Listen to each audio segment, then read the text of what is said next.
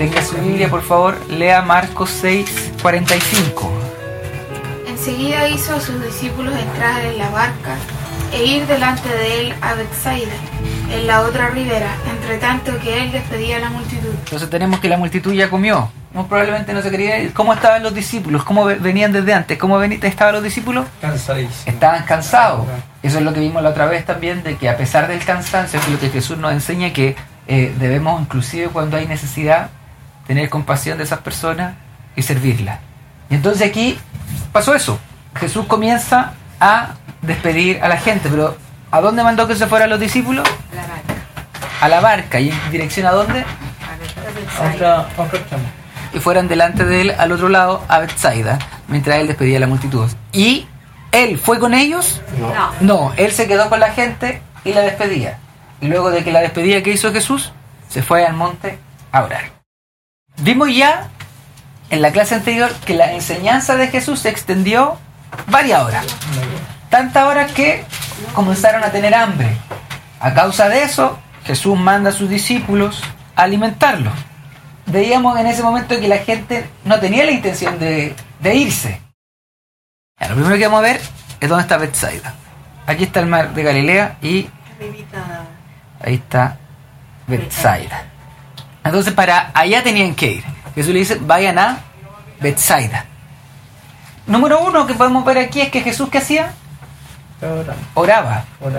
Hemos visto que Jesús enseñaba, hemos visto que Jesús hacía milagros, que Jesús tenía autoridad sobre la naturaleza, que Jesús tenía autoridad sobre los espíritus inmundos, que Jesús tenía autoridad sobre la enfermedad, inclusive sobre la muerte cuando resucita a la hija de, de Jairo. Pero también vemos que Jesús una de las cosas que hacía era orar. Y en esta instancia aquí vemos que Jesús busca estar solo para orar. Abandona a la multitud, pero también a sus más cercanos. Le dice que se vayan y él se queda a orar. ¿Dónde ora? En un monte. ¿Por qué creen que usted ora en un monte? El monte simbolizaba, como han dicho, la presencia de Dios. Tanto en Moisés cuando recibe la ley, tenemos el monte Sión, la iglesia como Sión, donde habita el Señor. O sea, era una figura de la presencia de Dios, de la íntima comunión con el Señor. Entonces al anochecer la barca estaba en medio del mar. Aquí ya nos trasladamos a quienes? A los a los discípulos. A la noche la barca estaba en medio del mar y él estaba solo en tierra. O sea, la barca se había ido al mar de Galilea, ya sabemos cuál es el mar de Galilea, tiene la imagen para no volver atrás. Y él se había quedado solo en tierra. Y al verlos, ¿qué estaban haciendo? Remando. Remar, fatigados. Entonces, ¿cómo era este barco? Con remo. Remaban fatigados. ¿Por qué estaban cansados de remar? Ahí nos dice después. Está Es por el viento contrario. Porque el viento le era contrario. Entonces, a diferencia de lo que había pasado con la gran tempestad, que el viento los empujaba, aquí el viento no les dejaba avanzar hacia donde tenían que ir. ¿Dónde tenían que ir? Ah, Bethsaida. Bethsaida. ¿Ya? No les dejaba ir. Entonces Jesús se da cuenta de que no podían avanzar. Él lo sabe. ¿Cómo lo sabe? Nosotros no lo sabemos. No sabemos si él lo sabe por su omnisciencia, lo sabe porque los vio de arriba del monte, lo sabe porque no, no habían ni siquiera entrado muy profundamente al mar, no lo sabemos. Pero él sabía que no podían avanzar. Dice, al verlos remar fatigados, los vio remar. Dice, a la cuarta vigilia de la noche. ¿Cuál es la cuarta vigilia?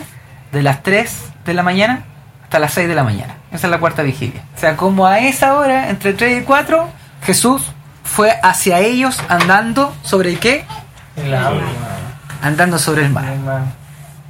Y aquí vemos nuevamente un suceso milagroso. No es común caminar sobre el mar. Pero aquí Jesús estaba caminando sobre el mar. Y inclusive, ¿qué pasó? Dice ahí. Que Que quería pasarle de largo. sí. adelantar. Adelantarse. quería pasar, adelantarse. Pero aquí le recuerda también esto. ¿A ¿Alguien le recuerda el que Jesús camine sobre el mar y haya pasado de largo? ¿Le suena de algo? Job 9.8, por favor. ¿Qué dice? El que lo haya encontrado. Él solo extendió los cielos y anda sobre las olas del mar. Anda sobre el mar. Lo mismo pueden ustedes recordar de la creación, del espíritu que se movía sobre la faz de las aguas. Entonces aquí Jesús al caminar sobre el mar también está haciendo una referencia a toda esa idea Sí. que es Dios quien avanza sobre el mar. O sea, ya tenemos aquí una referencia a Jesús como una figura divina. Y el pasarles de largo, ¿qué piensan? ¿Hay alguna referencia en el Antiguo Testamento a esto? ¿A pasar por delante? Pero aquí mismo Job hay una parte que dice, dice, he aquí que él pasará delante de mí y yo no le veré. Pasará y no lo entenderé. ¿Ya? ¿Qué otra referencia? Éxodo 33, 21 al 23. Y dijo aún Jehová, He aquí un lugar junto a mí, y tú estarás sobre la peña. Y cuando pase mi gloria, yo te pondré en una hendidura de la peña, y te cubriré con mi mano hasta que haya pasado. Después apartaré mi mano y verás mis espaldas, mas no se verá mi rostro. Tenía que ver con desplegar la gloria, desplegar su identidad, mostrarse. Eso es lo que está haciendo Jesús. Y después más adelante vamos a seguir viendo esto de caminar sobre el mar, pasar por delante de ello. Si ustedes estuvieran en una barca y de repente viene alguien caminando y usted lo ven por delante, caminando sobre el, el agua, te va a generar miedo. Miedo.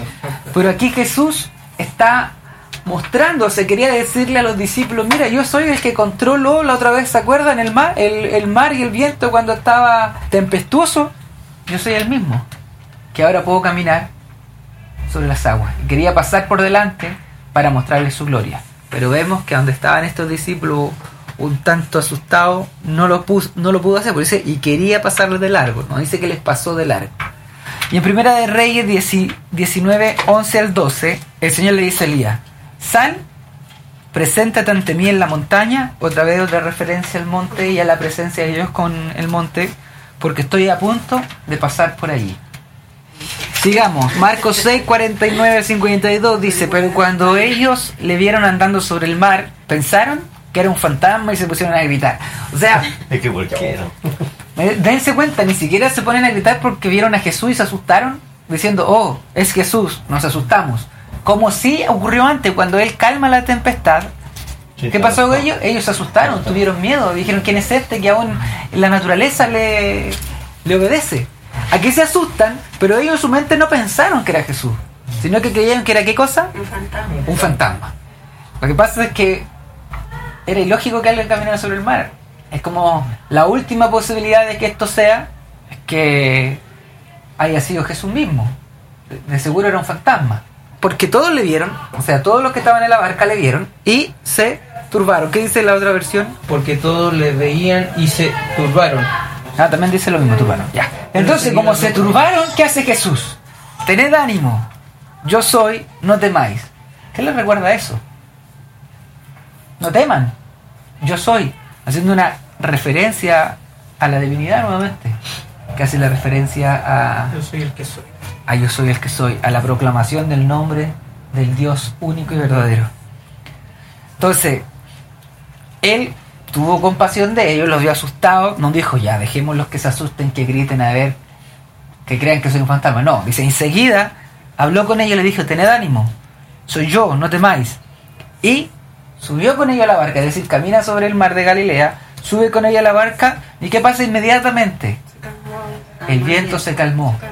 No tuvo que darle una orden, no tuvo que decir detente viento como lo vimos antes, sino que el viento, a su sola presencia, se calmó. ¿Y qué pasó con los discípulos? Estaban asombrados en gran manera. Y aquí Marco añade algo. Dice, porque no habían entendido los de los panes, sino que su mente estaba embotada, dice aquí, no sé qué dice la otra versión. Es decir, había pasado tantas cosas, pero aún sus discípulos No no entendían. O sea, Jesús multiplica el pan, es el buen pastor que tiene que un mejor Moisés con un pan que es mejor que el del desierto, que se preocupa, que ahora camina sobre el mar, que le dice no teman, yo soy. Pero aún así, los discípulos todavía no entendían quién era este. Los fariseos lo vieron, los saduceos, los herodianos, los, los apóstoles, los discípulos, la gente alrededor, vieron muchas señales que Jesús hacía, pero aún así sus corazones estaban endurecidos y no querían darse cuenta ni reconocer a quien tenían frente. Entonces dice, terminada la travesía, llegaron a tierra, o sea, luego de todo esto Jesús se sube, el viento se calma y llegan a tierra. ¿Dónde? Genazaret, y atracaron. Ya atracaron tiene que ver con que bajaron ahí. ¿Pero dónde tenían que ir? A Bethsaida. ¿Y llegaron dónde? A Genazaret. ¿Por qué llegan a Genazaret? Bethsaida estaba por acá y acá está Genazaret, al otro lado. No se nos dice por qué pasó eso. Probablemente porque con el viento luchando y luchando y luchando el barco se desvió y vemos que llegan a un lugar y no dicen chuta, nos equivocamos, sino que cuando llegan a ese lugar siguen aún ahí trabajando.